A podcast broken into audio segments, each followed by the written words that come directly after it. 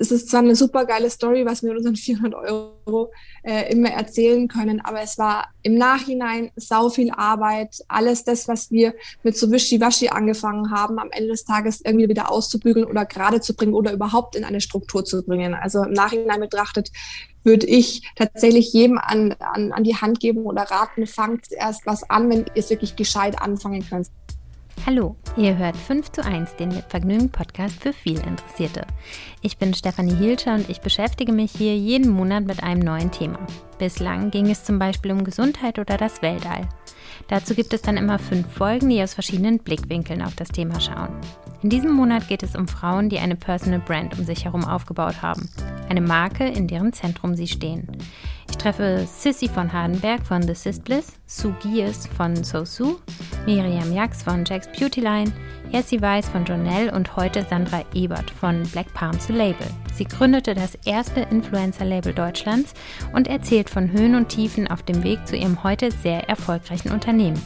Der Sponsor dieser Episode ist Clark, dazu später mehr. Jetzt erstmal viel Spaß mit Sandra Ebert. Ich freue mich sehr, dass du da bist, Sandra. Hallo. Servus, hallo. Ich bedanke mich, dass du mich eingeladen hast. Ja, sehr, sehr gerne. Schön, dass du die Einladung angenommen hast. Ich folge dir jetzt so seit einem guten Jahr, glaube ich, auf Instagram und ich bin zu einem Zeitpunkt dazugekommen, wo es schon also wo einfach schon richtig was los war bei dir. Nimmst du mich und uns vielleicht noch mal mit in die Anfänge? Ich glaube, gestartet hat ja auch alles erstmal mit so einem Blog, bevor du dein Label gegründet hast, oder? Richtig, also jein eigentlich. Ähm, jetzt muss ich erst mal kurz rechnen. Ich glaube, sieben Jahre, acht Jahre ist es her. Ich bin immer ganz schlecht im Rechnen und Zahlen. Aber ich glaube, sieben oder acht Jahre ist es her, da haben mein Bruder und ich, wir haben, sind beide in der Logistik groß geworden. Also wir haben beide Logistikausbildung gemacht und haben dann in einer internationalen Logistikfirma gearbeitet und ähm, sind auf dem Land groß geworden und haben immer irgendwie den Drang zur Mode gehabt und haben dann irgendwann mal vor sieben, acht Jahren gesagt, hey, irgendwie, lass uns doch das perfekte weiße Oversize-T-Shirt machen, weil irgendwie gibt's das nicht. Klar, sagt irgendwie immer irgendwo jeder. Ähm, wir aber gar keine Ahnung von Modedesign gehabt oder von sonst irgendwas. Wir hatten nur gedacht, okay, wir sind Logistiker, wir haben ja alles außenrum, hätten wir ja, also let's go.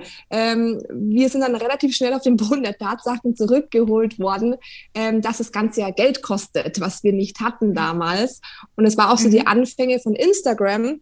Und dann kam mein Bruder auf die Idee, hey, du, Sandra, mach doch mal hier Instagram und so ein Blog-Ding, äh, um erstmal abzuchecken, ob dein Style oder ob unser Stil überhaupt ankommt bei den Leuten. Ja, gesagt, getan. Ich habe meinem damaligen Freund dann gesagt, hey, du musst jetzt Programmieren beibringen, weil ich brauche so eine Blogseite. Ähm, mhm. Ging dann relativ flott. Ähm, auch dann nach einem Jahr hat mir das auch richtig Spaß gemacht. Ich habe da so richtig ein Hobby draus entwickelt. Ähm, und ähm, naja, nach einem Jahr kam dann mein Bruder wieder und hat gesagt, hey Sandra, du schaut's denn aus, kommt ja ganz gut an, wollen wir das nochmal angehen? Ähm, ja, wieder lange Rede, kurzer Sinn. Äh, wir hatten immer noch kein Geld und es hat immer noch Geld gekostet. Und dann haben wir uns überlegt, was, was könnten wir machen, wo wir wenig Einsatz brauchen, also äh, finanziellen Einsatz, aber eventuell mal damit starten könnten. Dann kamen wir ganz schnell auf Schmuck. Ich habe damals, es gab früher vor sieben Jahren noch keine richtigen Schmucklabels. Also es gab, äh, keine Ahnung, wenn es zum Christ oder zum Kaufhof reingegangen bist, diese drehenden Kasten, wo dann irgendwelche Silberketten drinnen gehangen sind. Äh, oder halt Swarovski oder Pandora und so weiter. Aber es gab nicht irgendwie coolen Schmuck. Und ich war mhm. früher schon immer sehr geizig, was Schmuck betroffen hat und bin dann immer in München äh, in so einen Laden gefahren, da hieß Perlenmarkt und habe mir da Münzen gekauft und Perlen gekauft und habe immer im Wohnzimmer daheim Schmuck gebastelt. Und so kam dann auch die Idee, Idee herkommen, lass uns Schmuck machen, weil da haben wir keinen großen finanziellen Einsatz. Äh, und dann lass uns das Ganze mal starten. Ja, gesagt, getan. Meinem damaligen Freund wieder gesagt, hey du, äh, müsstest dich jetzt ein bisschen weiter fortbilden, weil wir brauchen uns auch noch so ein Shop-Ding. Ähm, haben dann mein Bruder und ich beide 200 Euro investiert, also zusammen 400 Euro, haben ähm, Schmuck gekauft, ähm, alte 5 D-Mark-Münzen, ähm, 2 D-Mark-Münzen, Perlen und so weiter und haben dann angefangen, im Wohnzimmer Schmuck zu basteln.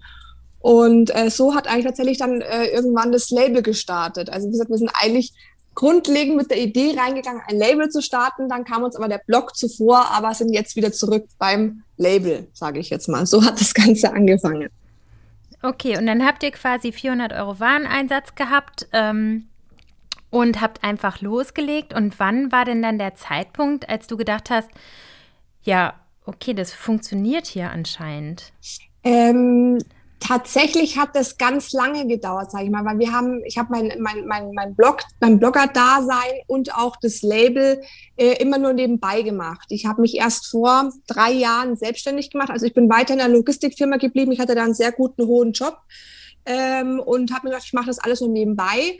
Ähm, das Blog-Ding hat natürlich dann immer mehr angefangen, Fahrt aufzunehmen, was eigentlich zuerst mal so ein Hobby war und mir Spaß gemacht hat. Ähm, habe ich dann relativ schnell gemerkt, okay, da ist, da ist Potenzial da, damit kann man Geld verdienen. Habe dann mich auch mehr so auf dieses Blogger-Ding ähm, fixiert, weil man da natürlich keinen keinen keinen finanziellen Einsatz hatte. Ähm, mhm. Das lief dann relativ schnell, relativ gut, sage ich mal. Und dann ist dieses äh, Label-Ding immer mehr in den Hintergrund gerutscht ähm, weil nie irgendwie so Geld da war, um da jetzt wirklich groß zu investieren, um dieses Label größer zu machen. Also es ist bloß immer so nebenher mitgelaufen, neben dem Blog. Und vor, also mein Bruder ist auch dann irgendwann ausgestiegen, der hat gesagt, ach, das macht, das macht irgendwie alles keinen Sinn. Ich will schnell Geld verdienen und dann nicht lange viel Arbeit reinstecken müssen. Ähm, mhm. Und dann habe ich das Ganze halt alleine weitergemacht. Irgendwann vor vier Jahren kam dann Andreas in mein Leben und ähm, dann haben wir gesagt, okay, wir verdienen ganz gut mit dem Blog, lass doch jetzt wirklich das Label nochmal neu anschieben, back zu der Anfangsidee mit dem perfekten weißen T-Shirt, weil wir hatten durch den Blog dann schon ein bisschen Geld verdient und ähm, ja, sind das Ganze dann nochmal angegangen vor drei Jahren und haben ähm, Kleidung mit aufgenommen. Also zuerst mal das weiße, perfekte weiße T-Shirt und dann immer mehr Kleidung. Und am 01.01.2020 haben wir dann alle Firmen, die wir dann mittlerweile hatten. Wir haben nebenbei auch noch eine Agentur gegründet äh, für Grafik und Werbedesign und haben dann ähm, das alles in eine GmbH gebündelt am 01.01.2020, haben uns auch noch eine Modedesignerin eingestellt und seitdem, sage ich mal, läuft das Ganze sehr stark, sehr steil. Ja, das äh, kann man gut beobachten bei Instagram auf jeden Fall. Wenn wir noch mal kurz zurückgehen, diese 400 Euro sind dann natürlich aber jetzt eigentlich nur so ein Bruchteil von dem Kapital gewesen, was ihr tatsächlich brauch brauchtet, um die Firma auf gesunde Beine zu stellen, oder? Nein, die Firma, wie sie heute ist, also das Label, äh, wie es heute ist, basiert immer noch nach wie vor auf diesen 400 Euro. Wir haben zu keiner Zeit irgendein Geld investiert, kein privates Geld, kein äh, Geld von woanders. Ähm, wir haben immer auf diesen 400 Euro aufgebaut. Also wie gesagt, ich habe äh, sehr lange das Ganze nebenbei gemacht und habe da alles, was mit, mit, dem Label verdient worden ist, auf ein Konto gepackt und damit natürlich dieses ganze Geld immer mehr gesteigert, gesteigert, gesteigert, bis wir halt das dann auch wieder immer reinvestieren konnten. Also wie gesagt, das Label, so wie es heute ist, basiert nach wie vor auf diesen 400 Euro. Ach krass, das ist ja eine total schöne Nachricht für alle da draußen, die vielleicht das, auch mal so eine das, Idee das haben. Stimmt, ne? also, das stimmt. Das ist uns tatsächlich dann auch, wo wir die GmbH gegründet haben. Ich meine, dann braucht man ja auch ein, ein, ein, ein bisschen Geld, um überhaupt eine GmbH zu gründen. Und uns ist da das tatsächlich das erste Mal bewusst geworden, hey krass, wir haben nie Geld investiert. Es, das alles, was wir jetzt haben, basiert auf diesen 400 Euro. Und seitdem ist das Ganze uns einfach noch stärker bewusst geworden. Und meine Mädels, meine ganzen Mitarbeiter und Andi lachen schon immer, wenn ich unsere 400 Euro Story auspacke, ähm, weil die mhm. einfach so fernab jeglicher Realität eigentlich, eigentlich ist, weil jeder weiß mhm. es, man braucht immer Geld, man muss immer investieren, bevor man irgendwo Geld rausbekommt. Und ähm, da bin ich tatsächlich, ich glaube, das ist das Einzigste in meinem ganzen Leben, worauf ich mega stolz bin, dass wir das einfach geschafft haben, auf diesen 400 Euro so eine Firma aufzubauen. Und kannst du dir das erklären, warum das gerade bei euch so gut geklappt hat? Das sind mehrere Gründe. Das ist vor allem der Grund, dass wir ähm, davon nicht leben mussten, wir unsere festen Jobs haben und das Geld immer in der Firma gelassen haben und es immer reinvestiert haben. Und wenn du halt reinvestierst, wird das, wächst das Geld ja im Endeffekt auch. Ähm, und natürlich hatte ich durch den Blog auch schon eine, eine sehr starke Reichweite und eine Community, ähm, die uns natürlich dabei geholfen haben. Weil ich sage mal, von null jetzt eine Firma zu gründen, wo du noch gar keine Kundschaft hast, wo du gar keine Reichweite hast, ist utopisch schwierig. Das ist nahezu unmöglich, ohne Kapital da in die Richtung irgendeine Community aufzubauen. Und da ich diesen Blog hatte ja schon jahrelang, ähm, war die Community ja schon da und hat uns dabei wirklich sehr stark geholfen. Mhm. Ähm, jetzt sagst du, du hast eine Ausbildung als Logistikerin gemacht und lange in einem Job gearbeitet. Ähm, jetzt hängt aber ja an so einem Label noch viel mehr. Hast du irgendwelche Kurse gemacht oder ist das alles Intuition? Es ist tatsächlich äh, Intuition beziehungsweise jahrelange Berufserfahrung. Ich arbeite jetzt insgesamt seit 20 Jahren, habe davon, na, Entschuldigung, seit 18 Jahren und habe 15 Jahre davon äh, in einer riesengroßen internationalen Firma gearbeitet, habe da schon relativ früh ähm, Beförderungen bekommen. Ich glaube, mit 20 schon äh, Abteilungsleiterin, habe mit 23 noch eine zweite internationale Abteilung dazu bekommen, habe Mitarbeiter geführt. Ähm, und ich glaube, daher kommt meine Erfahrung. Dazu komme ich aus einer Unternehmerfamilie. Mein Dad hat mehrere Firmen, meine Mutter hat ein Geschäft. Ähm, ich glaube, dass das, ich habe, ich habe, also ich bin auch Realschule, ich habe nur Realschule gemacht, habe da vielleicht her ein bisschen das betriebswirtschaftliche Denken ähm, und habe mir dann alle eigentlich wirklich alles selbst beigebracht oder auch einfach durch die Praxis gelernt, durch die Erfahrung. Mhm. Mhm. Also ich habe keine ja. Fortbildung oder Weiterbildungen gemacht in der Zeit. Okay. Und ähm, hast du mit so einem Businessplan gearbeitet? Nein. Muss ich ganz ehrlich sagen, also immer wenn ich so unsere Story auspacke, glaubt es irgendwie immer keiner. Also wir sind da wirklich komplett ohne Plan, ohne wirklich un ohne jeglichen Plan reingegangen und haben einfach so dahin gewurschtelt und dahin gearbeitet. Wobei ich auch sagen muss, wo wir die GmbH dann damals gegründet haben, hat uns das Ganze so dahin wursteln die Jahre davor sehr stark eingeholt, weil wir dann auf einen Schlag so stark nochmal einen Schub hatten und gewachsen sind, dass wir dem Ganzen gar nicht mehr Herr geworden sind, programmtechnisch auch gar nicht mehr Herr geworden sind, dass wir da wirklich einen Cut machen mussten und uns auf unseren Hosenboden sitzen mussten und sagen müssen, okay, jetzt müssen wir ein bisschen langsamer machen und einfach mal ein Grundkonzept für die Firma Firma aufstellen und äh, vor allem, wie es intern läuft, wie es programmtechnisch ablaufen soll. Ähm, und ich sag mal, da wurden wir relativ schnell eingeholt und ähm, haben das Ganze dann nochmal intern äh, strategisch neu aufgebaut, aber so einen richtigen äh, Businessplan gab es bei uns nie. Mhm. Wenn wir jetzt nochmal zurückgehen zu diesem perfekten weißen T-Shirt, wie ist das denn dann eigentlich mit der Entwicklung? Gerade auch wenn man sowas zum ersten Mal macht, woher weiß man, wie das geht? Was für Prozesse laufen ab von der Idee bis zu dem wirklich fertigen Produkt? Mm, viele. Mhm. Viele, vor allem viele Rückschläge auch meistens. Immer gut, wir arbeiten mit einer Designerin zusammen, die hat Modedesign studiert, das ist unsere Simone. Ähm, sag mal, ich bin so immer der Creative Director. Ich sage immer, was ich haben möchte, was ich mir denke. Ich habe das alles in meinem Kopf drinnen und die liebe Simone darf das dann umsetzen, was nicht immer ganz einfach ist, weil ich mhm. sehr oft wirre Gedanken habe. Und aber sie schafft es ganz gut. Wir arbeiten ganz gut zusammen. Sie schafft es dann sehr gut, aus meinen Gedanken, ähm, was ich im Kopf habe, ein Produkt zu entwickeln, ähm, setzt die technischen Zeichnungen auf, macht die äh, Maßtabellen. Teilweise machen wir sogar die Schnitte intern in-house. Normalerweise machen Schnitte Schnitte ja dann immer direkt die Produzenten. Ähm, aber wir machen viele Schnitte auch in-house, weil Simone das gelernt hat. Ähm, und das ist, sage ich mal, so der erste Step, dass man sich hinsetzt, sagt, okay, welche Produkte möchte man haben, welche Stilrichtung soll das Ganze haben. Ähm, und dann wird das von einem Modedesigner entwickelt, äh, als auf Papier gebracht, als Zeichnung in Maßtabellen. Dann geht das Ganze zum Produzenten. Der Produzent sagt dann erstmal, okay, kann er wie auch immer und äh, gibt uns Preise mit für unterschiedliche Materialien. Wir gehen dann wirklich in, in, die, in, in die, auf die Suche nach den Materialien, welches Material wir für welchen Style haben wollen. Und dann wird nochmal ein Preis aufgesetzt zu dem Ganzen und dann geht's wirklich erst in die Entwicklung beim Produzenten. Und dann kommt das erste Sample, das zweite Sample. Meistens ist dann bei uns tatsächlich schon beim zweiten Sample abgeschlossen, weil wir tatsächlich sehr gut mit unseren Produzenten zusammenarbeiten. Das ist auch immer so ein Ding. Ähm, und dann, wenn die Samples alle freigegeben sind, geht's in die Produktion. Und das ist, sage ich mal, so ein Prozess von, es kann mal schnell gehen, von zwei, drei Monaten, bis es kann auch sehr lange dauern, bis zu sechs Monaten. Und ähm, wenn du jetzt so ein neues Teil entwickelst, ähm, worauf kommt es für dich an? Weil du willst ja das perfekte Teil entwickeln. Was sind deine Maßstäbe? Ich, ich bin mein Maßstab. Ich bin ein sehr starker Perfektionist und ähm, ich achte wirklich auf die kleinsten Kleinigkeiten, äh, die die Simone tatsächlich auch im, im, im Entstehungsprozess immer den letzten Nerv rauben. Wenn ich sage, das muss aber noch ein Zentimeter bitte kürzer und das muss bitte das so und so noch sein. Ähm, also ich bin da sehr perfektionistisch und es ist tatsächlich auch alles auf meinem Style basierend. Also das ganze Label ist oversized, so wie ich auch. Ich trage, glaube ich, seitdem ich denken kann, oversized. Ähm, und das ist so das, ja, wie wir das Label auch außen darstellen wollen. Mhm.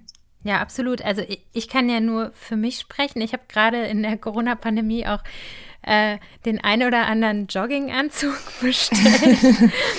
Und deiner ist auf jeden Fall der, den ich echt fast jeden Tag trage. So, das ist, ich finde, man merkt einfach so doll, wie viel, wie viel Genauigkeit ähm, in der Entwicklung steckt. Also, weil, also für, Ja, wir machen perfekt. uns da wirklich sehr, sehr, sehr viele Gedanken dazu, auch was, was, was die Stoffe betrifft. Ähm, wir mhm. achten wirklich, dass, dass die Zusammensetzung von den Stoffen perfekt mit dem Schnitt und dem Fall des Produkts zusammenpasst, weil man kann mhm. sich jetzt einen Stoff aussuchen und sagen, man möchte jetzt diesen Stoff unbedingt in diesem Schnitt haben kann aber auch kann kann funktionieren, muss aber nicht funktionieren oder man muss man muss äh, Abstriche machen, wie dann das Produkt fällt. Also weil es äh, klar, wenn du jetzt ein T-Shirt machst, was was ähm, keine Ahnung 300 Gramm schwer ist, dann ist entsteht das ganz anders wie ein T-Shirt, was bis 100 Gramm ist. Ähm, und ähm, da muss man halt wirklich schauen und da achten wir ganz speziell drauf, dass halt die Zusammensetzung vom Stoff perfekt zu dem Schnitt passt. Mhm. Und wo bekommt man eigentlich die Materialien am besten her und wo lässt man das dann fabrizieren? Heißt das fabrizieren, produzieren? Produzieren. Eher, ne?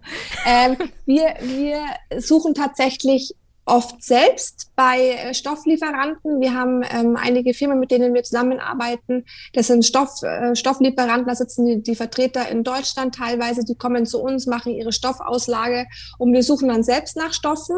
Ähm, das ist die eine Möglichkeit oder die andere Möglichkeit ist, dass man dem Produzenten sagt, hey, man möchte jetzt den Schnitt haben und man möchte jetzt die und die Zusammensetzung haben. Bitte schau du, was du bei deinen Stofflieferanten bekommst.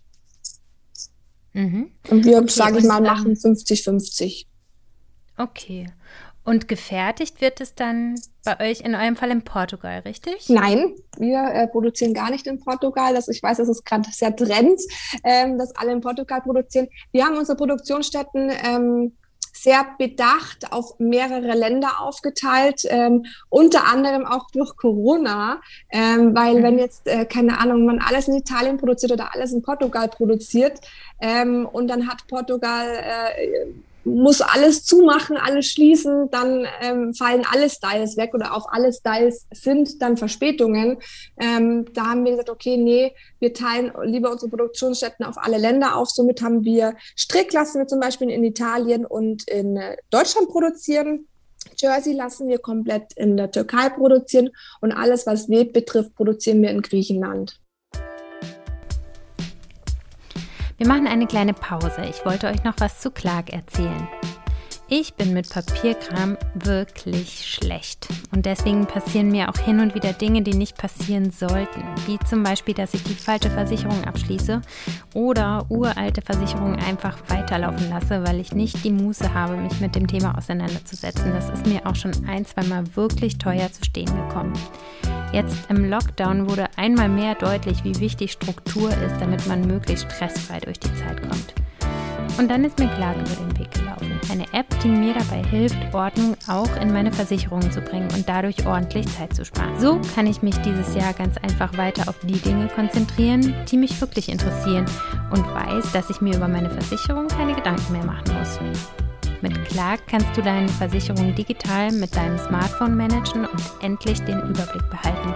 Einfach die App runterladen, schnell registrieren und angeben, welche Versicherung man bereits hat.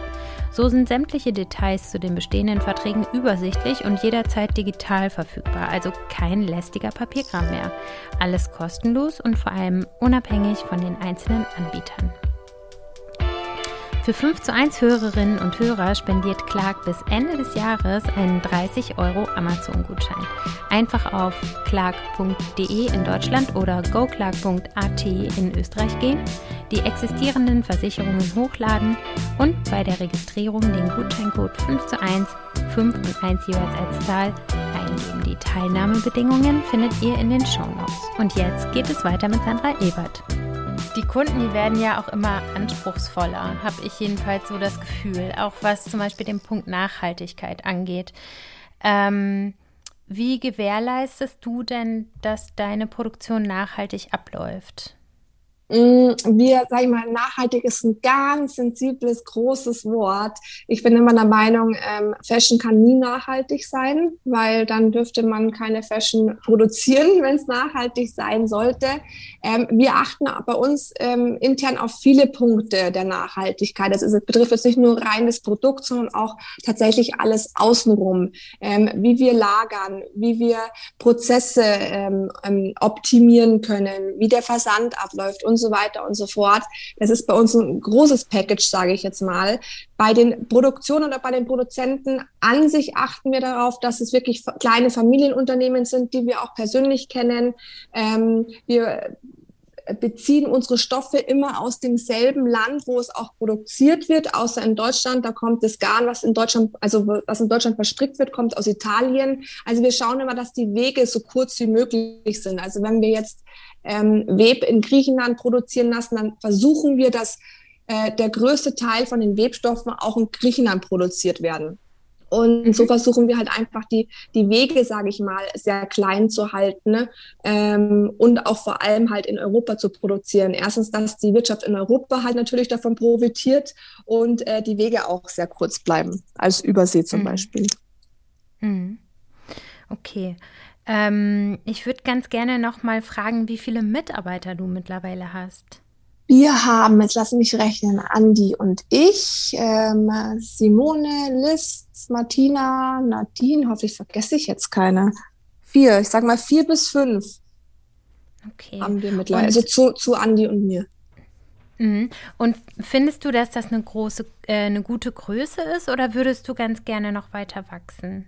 Ähm, sagen wir mal so, ich würde gerne tatsächlich äh, von, von, den Mitarbeiter, von der Mitarbeiterzahl her nicht weiter wachsen, weil umso größer man oder wie umso mehr Mitarbeiter man hat, man hat, umso mehr Verantwortung hat man.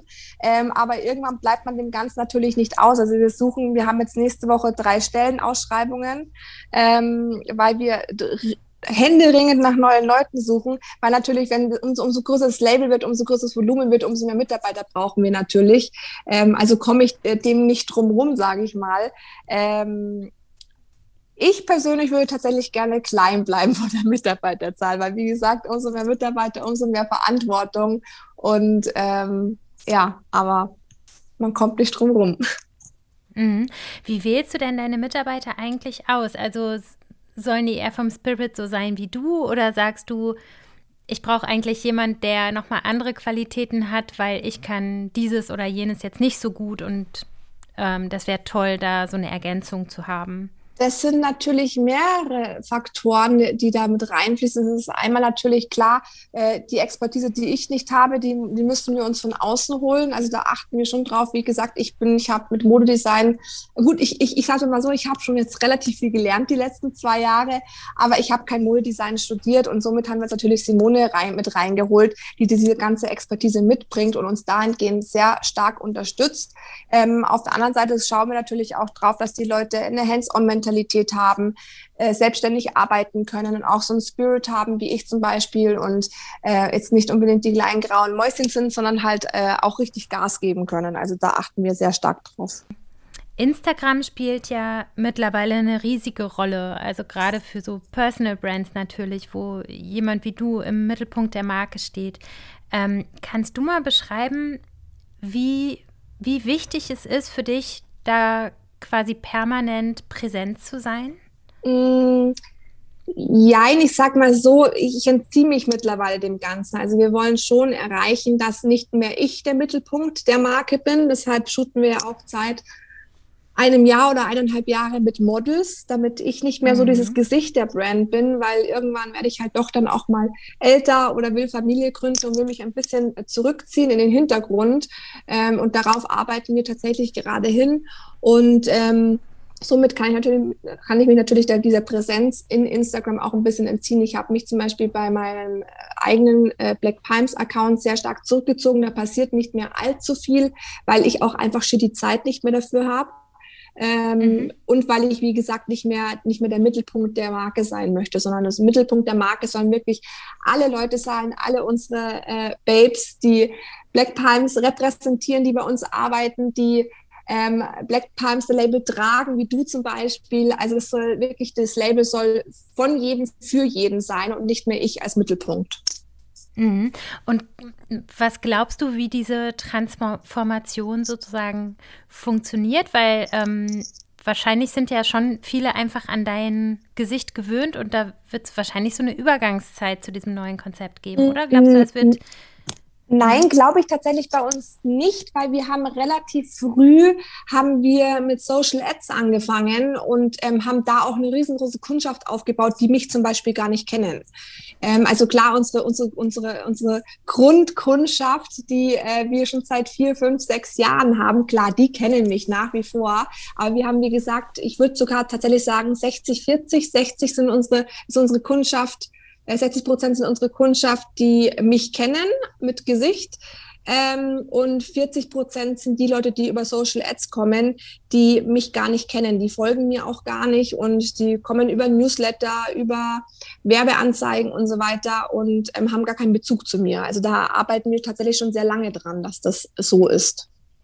Okay, ja, super. Das, das ist ja toll, dass das so funktioniert. Ne? Ich kann mir nämlich auch vorstellen, dass es ja auch einen Druck mit sich bringt, sich ständig zeigen zu müssen, damit dann das Business funktioniert, an dem ja mittlerweile auch viele andere Leute hängen, ne?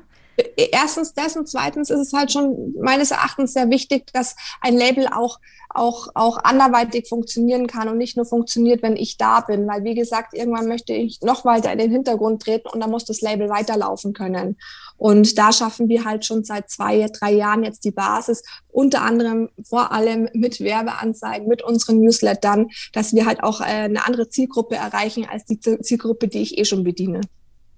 Und was ist eigentlich die Zielgruppe, die du gerade momentan bedienst? Also wie sieht quasi deine typische Kundin aus? Wie meine typische Kundin aussieht, das ist eine gute Frage tatsächlich. Ich hoffe im Black Panther Label von oben bis unten gekleidet.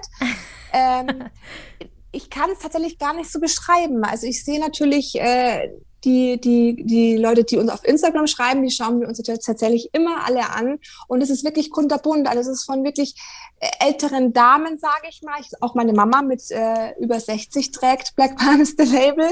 Ähm, ja. Selbst meine, meine Oma und Andis Oma wollten unbedingt, das ist total witzig, äh, Andis Oma ist jetzt äh, gut über 80 und wollte unbedingt den einmal fucking Lady Jogging Anzug haben. äh, sie weiß zwar gar nicht, was einmal fucking Lady bedeutet und was es heißt, aber die Farbe hat ihr so gut gefallen. Ähm.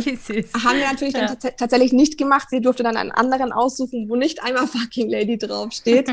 ähm, äh, jetzt bin ich kurz abgeschweift. Ah ja, wir zurück. Ähm, wie unsere Kunden ausschauen. Ähm, ich würde sagen, echt kunterbunt, äh, da ist ja von, von jung bis alt, von, von, von oversized bis normal tragend. Ähm, es ist wirklich alles dabei. Also ich könnte da, glaube ich, gar keine so richtige Zielgruppe machen. Wir haben tatsächlich sogar Männer als Kunden, weil einige Teile ja doch auch äh, Unisex sind. Da sind auch viele Männer mit dabei. Andi trägt es auch, mein Bruder trägt es auch. Also ich kann da, glaube ich. Mein Mann trägt es auch. Ja, sehr ja. cool. Also ich könnte da jetzt gar nicht so den den, den, den, den, den, den Standardkunden ausmachen, glaube ich. Mhm, okay, aber es ist ja wahrscheinlich schon so, wenn du ja auch sagst, sozusagen, du designst die Teile im Grunde ja für dich, ne? Beziehungsweise an deinem Stil orientiert. Richtig, und mein Stil und ich bin immer Wohlfühlen, Wohlfühlen, Wohlfühlen. Und ich glaube, mhm. dass das, dass das, äh, dieser Spirit wirklich irgendwo in jedem schlummert. Er möchte sich wohlfühlen in seiner Kleidung. Und ich glaube, da sprechen wir tatsächlich eine recht große Zielgruppe an. Mhm.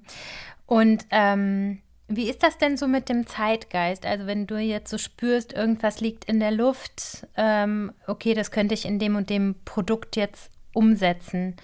Ähm, Gibt's das oder, oder was inspiriert dich? Meinst du Trends? Ja.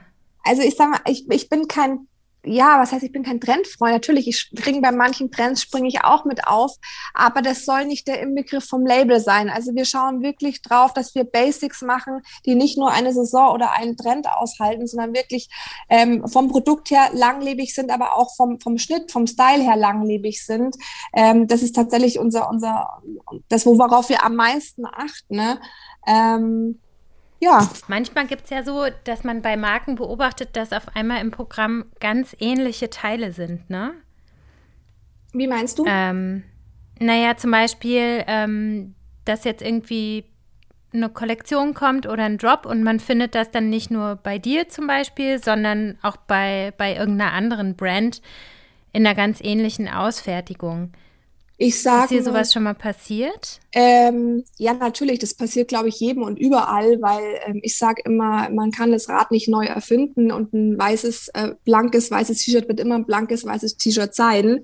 Ähm, mhm. Ich glaube, das ist ganz normal. Also wir, wir, Schmuck machen wir mittlerweile seit sechs, sieben Jahren und da ist es ja auch genau das Gleiche. Ich meine, ähm, jetzt sind gerade die Panzerketten ähm, im Trend, sage ich jetzt mal. Panzerketten gibt schon, keine Ahnung, seit wie viel Jahrzehnten. Ne? Ähm, das ist nichts. Neues. Also man kann bestehende Produkte nicht einfach äh, neu erfinden oder ja, ein neues Design daraus machen. Das ist relativ schwer. Ich sage da immer, ähm, man kann das Radl nicht neu erfinden. Ne? Und somit gibt es natürlich immer irgendwo Kreuzungen oder Sachen, die gleich auftauchen und so weiter. Aber ich glaube, das ist ganz normal und das betrifft wirklich tatsächlich jeden in dem Business. Hast du schon mal ein Produkt entwickelt, von dem du dachtest, also natürlich bist du ja von jedem Produkt ähm, überzeugt, was du entwickelst, aber was dann so irgendwie gefloppt ist?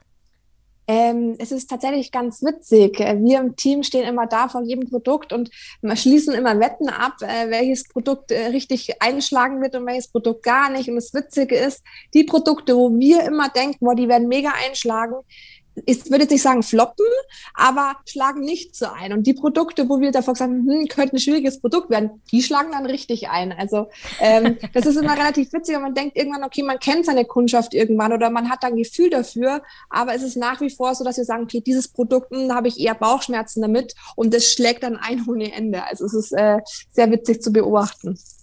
Ja, und ähm, naja, da das ja so schwer berechenbar ist, wie macht denn ihr das mit den Stückzahlen, wenn ihr sowas in Auftrag gebt? Geht man da erstmal ganz gering dran oder wie ist das? Ja, wir, wir, wir, also wir gehen tatsächlich mit den Stückzahlen schon so ran, dass man schaut, okay, ähm, das ist ein Produkt, wo wir meinen, es könnte gut laufen. Da lassen wir natürlich mehr produzieren. Kann man natürlich im, im, im Vorhinaus nicht wissen, ob es dann gut funktioniert wird oder nicht. Aber wir gehen trotzdem so an die Sache ran.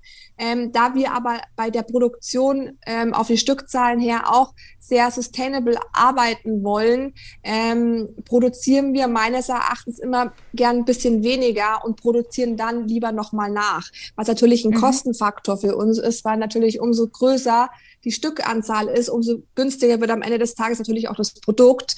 Wir haben aber gesagt, nee, bevor wir eine Überproduktion haben und ähm, die Masse auf, auf dem Lager liegen bleibt, ähm, produzieren wir lieber weniger und haben dann die Möglichkeit, immer relativ schnell durch unsere guten Produzenten nachliefern zu können oder nachproduzieren zu lassen. Und ihr seid ja so von der Philosophie auch nicht so Sale-Leute, ne? Also ihr wollt ja dann auch nicht, dass das liegen bleibt und dann haut ihr das für 50 Prozent raus, weil die Wertigkeit des Labels sozusagen dadurch unterwandert würde, oder? Äh, richtig, also bei uns gibt es gar keinen Sale, vielleicht einmal im Jahr. Das, was wir machen tatsächlich, sind unsere Secret Sales. Die, die sind auch tatsächlich nur für unsere Newsletter-Abonnenten. Die kommen dann auf einen abgesperrten Bereich bei uns im Online-Shop, ähm, wo es dann Sale-Artikel gibt. Es gibt auch so, sagen wir mal, zwei, dreimal im Jahr. Das ist, wenn irgendwelche alten Produkte noch auf Lager sind, die raus müssen. Das ist dann im Endeffekt wie ein Ausverkauf.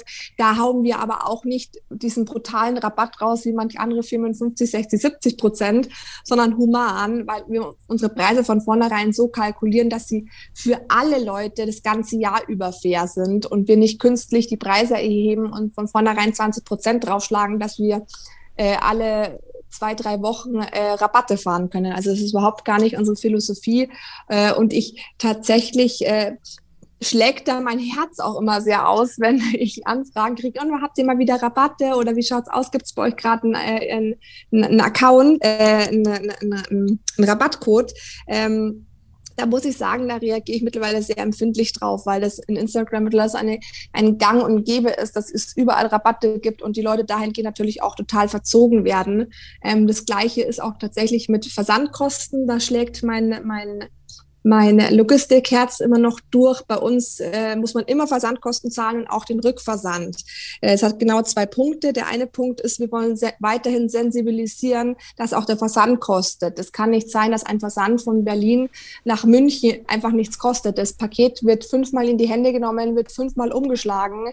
Ähm, da fallen Kosten an und die Leute müssen das zahlen. Und dafür wollen wir einfach ein bisschen Bewusstsein, Bewusstsein schaffen, dass es die Versandkosten gibt, dass man die zahlen muss. Und die andere Seite ist natürlich auch der Sustainable-Gedanke dahinter, dass der Endverbraucher sich einfach dann fünfmal überlegt, wenn er Versandkosten zahlen muss, ob er das Teil jetzt braucht oder nicht. Ja, und gibt es bei euch viele Leute, die so, ähm, so Massenbestellungen machen und dann auch viel zurückschicken? Tatsächlich nicht. Wir haben eine super gute äh, Retourenquote in dem Business. Ich glaube, normalerweise ähm, ist in, im Fashion-Bereich eine Retourenquote bei 50 Prozent in Deutschland. Ich spreche jetzt ein bisschen aus dem Nähkästchen. Bei uns sind es plus 18 Prozent. Also es ist mhm. wirklich sehr, sehr, sehr gut und es ist wirklich selten, dass Leute ähm, zwei Größen bestellen. Also da muss ich auch, da kann ich tatsächlich auf Holz klopfen. Ähm, es macht mich auch ein bisschen stolz, dass ähm, die Leute nicht äh, einen Teil in zwei Größen bestellen, sondern wirklich bloß dann einen Teil in der einen Größe und wenn es nicht passt, dann, dann zurückschicken. Ähm, mhm. Oder auch Massenbestellungen. Also wir haben wirklich Kunden, die bestellen super, super viele, die behalten das aber tatsächlich auch. Also da bin ich äh, sehr happy drüber und ähm, ja, und deswegen habt ihr ja zum Beispiel, wenn ich jetzt ein Paket von euch bekomme, ist ja auch nicht gleich so ein Rücksendeschein da drin. Ich finde, das macht auch nochmal was aus. Ne? Ähm, ja, das. Dass man nicht sozusagen die Möglichkeit gleich auf so einem goldenen Teller bekommt, so. Ich, Larifari. Richtig, erstens, ne? also es ist natürlich eine Verschwendung, wenn man da äh, Papier reinlegt. Äh, klar, wir haben eine Einlegekarte drinnen. Ähm, das, es ist immer so, sag ich mal, es ist immer so ein, so ein, so ein ja, ein ganz schmaler Grad, sage ich mal, mit diesen Sustainable-Gedanken. Wir haben eine Einlegekarte drinnen, aber wir verzichten einfach auf, auf alle weiteren äh, Einlegepapiere wie ein Rücksendeformular etc. pp. Ähm, erstens, um einfach das Papier zu sparen und zweitens einfach, um den Endverbraucher es ein bisschen schwieriger zu machen und sich wirklich, der muss sich davor genau überlegen, möchte ich das bestellen oder möchte ich es nicht bestellen? Und das ist, wie gesagt, auch unsere Philosophie mit den, mit den Versandkosten, dass bei uns halt einfach der Hinversand kostet Geld und der Rückversand kostet Geld. Wie gesagt, der Kunde soll halt einfach sich wirklich genau davor überlegen, möchte er es haben, braucht er es? Und wenn ja, dann ist, sollte er auch gewillt sein, das zu zahlen. Und wenn nicht, dann ähm, haben wir hoffentlich weniger Retouren. Mhm. Ähm, wir sind gleich schon am Ende. Ich würde ganz gerne noch wissen, welche Ziele du so kurzfristig oder auch längerfristig mit dem Label noch hast. Ähm, gesund zu wachsen. Das finde ich ist immer ganz wichtig, egal wohin der Weg führt. Ähm, wir stecken uns tatsächlich gar keine so großen Ziele, sondern immer nur kleine Steps und die kleinen Steps eigentlich, beinhalten eigentlich das, dass wir einfach gesund wachsen, ähm, dass wir nicht irgendwie zu schnell wachsen und uns dann alles um die Ohren fliegt, was wir äh, schon mal hatten leider. Ähm, ich glaube, dadurch haben wir auch sehr stark gelernt und sind auch sehr sensibel damit geworden dass wir einfach schauen, dass das Unternehmen gesund wächst, eine gesunde Firma ist, eine gesunde Basis hat und ähm, dass einfach das Arbeiten Spaß macht, auch bei uns. Ich glaube, das ist so unser, unser größtes Ziel. Also wir pokern da tatsächlich gar nicht so hoch, sage ich mal. Wir sind da eher bescheiden. Mhm. Ähm, wir haben ja eben bei Instagram nochmal nach Fragen gefragt und hier kam ein bisschen was rein. Ich pick mal was raus. Wie gehst du mit Niederlagen um, liebe Sandra? Kommt hier die Frage. Oh, mit Niederlagen. Ähm, wir haben bestimmt jeden zweiten Tag irgendeine Niederlage, irgendeine, äh, wir in Bayern sagen ja Bockfotzen ins Gesicht. Ähm, wie gehe ich damit um? Keine Ahnung. Krone richten, aufstehen, Krone richten, weitermachen. Ähm, ich habe mir tatsächlich noch nie so Gedanken gemacht um Niederschläge, weil irgendwie ist, das ganze Leben besteht aus Niederschlägen, Niederschlägen, Niederschlägen und positiven Sachen. Und man muss da einfach einen Mittelweg finden und einfach dranbleiben und einfach nicht sitzen bleiben oder liegen bleiben, sondern einfach aufstehen und weitermachen. Ähm, das könnte schon direkt ähm, auf meine letzte Frage sozusagen abziehen, weil wir sind ja hier bei 5 zu 1 und ähm, ich dachte, vielleicht kannst du jungen Gründerinnen und Gründern, die eventuell auch drüber nachdenken, ein eigenes Label zu gründen, ähm, fünf von deinen wichtigsten Learnings mitgeben. Das wäre ja jetzt schon eins. Einfach weitermachen, wenn mal was schief läuft. Richtig. Hast du Durch, mehr Tipps? Durchhaltevermögen, mhm. Enthusiasmus, mhm. Ähm, Ehrgeiz, ähm, tatsächlich auch ein bisschen äh, unternehmerisches Denken sollte man auf jeden Fall haben, weil sonst fahrt man das Ding ganz schnell gegen die Wand. Ähm, und was ich tatsächlich, wenn ich rückblickend auf, auf meine Karriere oder auf meinen Werdegang schaue, würde ich rückblickend sagen, oder wenn mich jemand fragen würde, was ich ändern würde, ähm, würde ich tatsächlich sagen, ähm, nicht mit 400 Euro zu starten, sondern wirklich erst Geld sparen, sich wirklich einen Plan machen ähm, und erst wenn das Geld da ist, wenn man das Kapital hat, dann erst was gründen, weil äh, es ist zwar eine super geile Story, was wir mit unseren 400 Euro äh, immer erzählen können, aber es war im Nachhinein sau viel Arbeit. Alles das, was wir mit so Wischiwaschi angefangen haben, am Ende des Tages irgendwie wieder auszubügeln oder gerade zu bringen oder überhaupt in eine Struktur zu bringen. Also im Nachhinein betrachtet würde ich tatsächlich jedem an, an, an die Hand geben oder raten, fangt erst was an, wenn ihr es wirklich gescheit anfangen könnt. Am besten gleich mit der GmbH. Ich weiß, dass es furchtbar schwierig ist, weil man erstes Kapital braucht dafür. Ähm, aber wie gesagt, ich im Nachhinein betrachtet, würde es nicht nochmal so machen, wie wir gemacht haben. Und was würdest du sagen, wie viel Geld man haben sollte?